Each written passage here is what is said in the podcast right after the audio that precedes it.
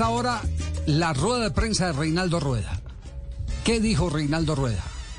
¿Qué fue lo más importante? Inicialmente, sí, inicialmente, don Javi, bueno, la duda que teníamos sobre la salud de Miguel Ángel Borja, en fin, ¿cómo está el equipo?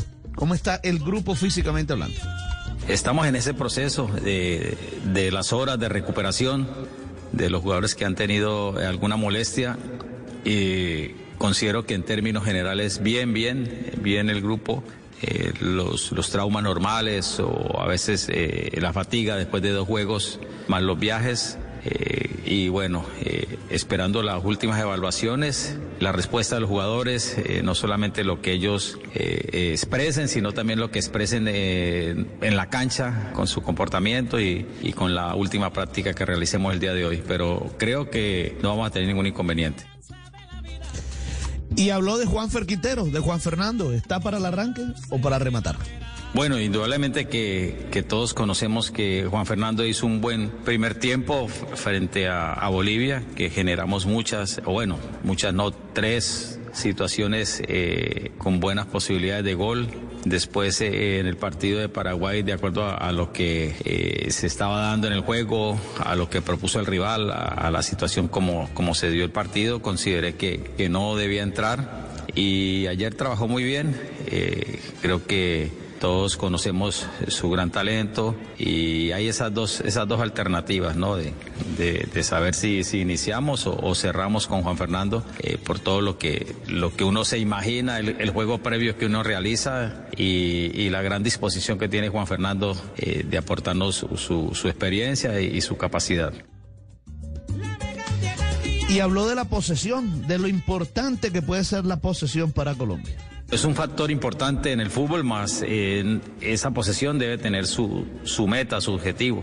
Eh, esa posesión debe estar combinada con, con una eh, clara disposición de buscar la, la penetración, de buscar la profundidad, de verticalizar. Yo creo que, que al contrario, que, que, el primer tiempo frente a Bolivia, bueno, quizás tuvimos dificultades, después se hizo eh, algún intento de, de, controlar situaciones, contra Paraguay se hizo una posesión, pero faltó esa, esa profundidad, esa verticalización el primer en los primeros minutos del primer tiempo contra Paraguay. Y después el segundo tiempo también, después del empate, eh, Colombia buscó el partido y, y base, en base a, o con base en la, en la gran posesión que tuvo, que quizá faltó fue la, la finalización, ¿no?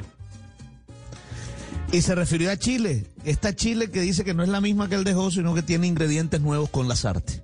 Es un equipo con una gran huella, una, una, excelente cultura táctica, un equipo muy maduro que maneja muy bien los tiempos de, del partido, con hombres muy experimentados, de mucho éxito en las diferentes ligas del mundo. Y creo que, que esa es la, la, principal virtud que tiene en este momento Chile. Eh, jugadores experimentados y usted sabe que, que, eso no, no se compra a la vuelta a la esquina, que son jugadores que siempre sacan esos recursos y, y que hacen muy buen fútbol eh, y con gran orden y, y, ahora el trabajo del profesor Lazarte que, que ha involucrado sus conceptos, su ordenamiento, eh, los cambios eh, que han hecho que, que este Chile eh, pues tenga otros, otros ingredientes también que seguro hacen un equipo más competitivo y más difícil.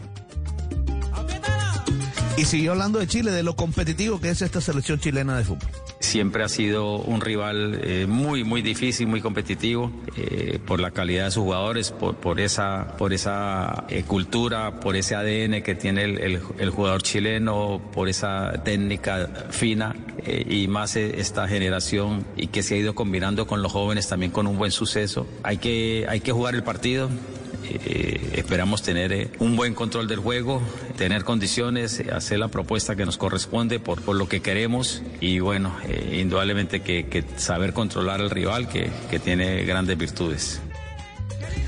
Fíjense que muchos dicen, bueno, es un favor, es un factor a favor de Colombia que Reinaldo Rueda haya dirigido a Chile.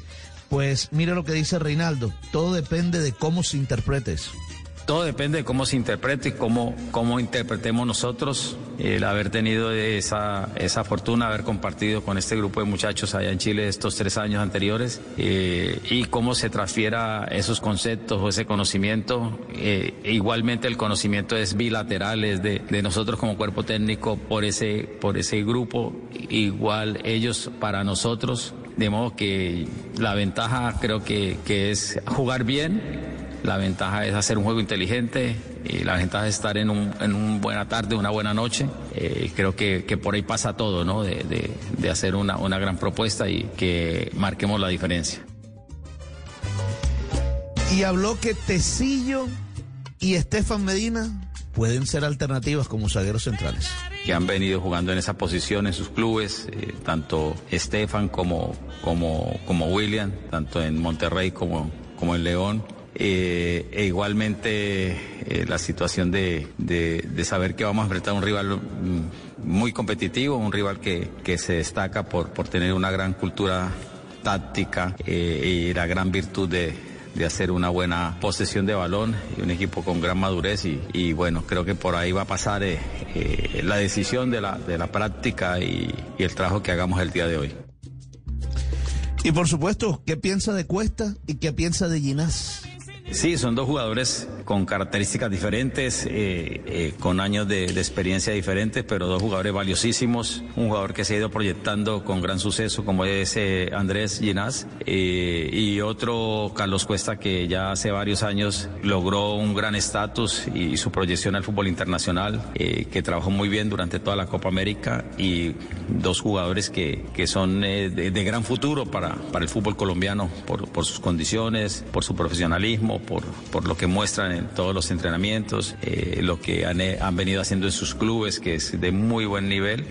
Y, creo que ahí está el, el acertar en decidir eh, cuáles son los mejores complementos para, para afrontar este juego. Y por supuesto, don Javi, que Reinaldo Rueda tenía que referirse a James Rodríguez. Una vez más se le preguntó y además de las posibilidades que tiene, de dónde va a ir, que en fin, todo, todo del futuro de James Rodríguez y esto fue lo que dijo. Creo que es mejor no hablar de supuestos. Lo que todos queremos es que, que James juegue indistintamente, ojalá en, en, una liga bien competitiva, que lo siga exigiendo, que lo siga haciendo crecer, pero antes que todo que juegue. Creo que al final es lo que él quiere para ser feliz y, y para poder que nosotros lo podamos recuperar para la selección.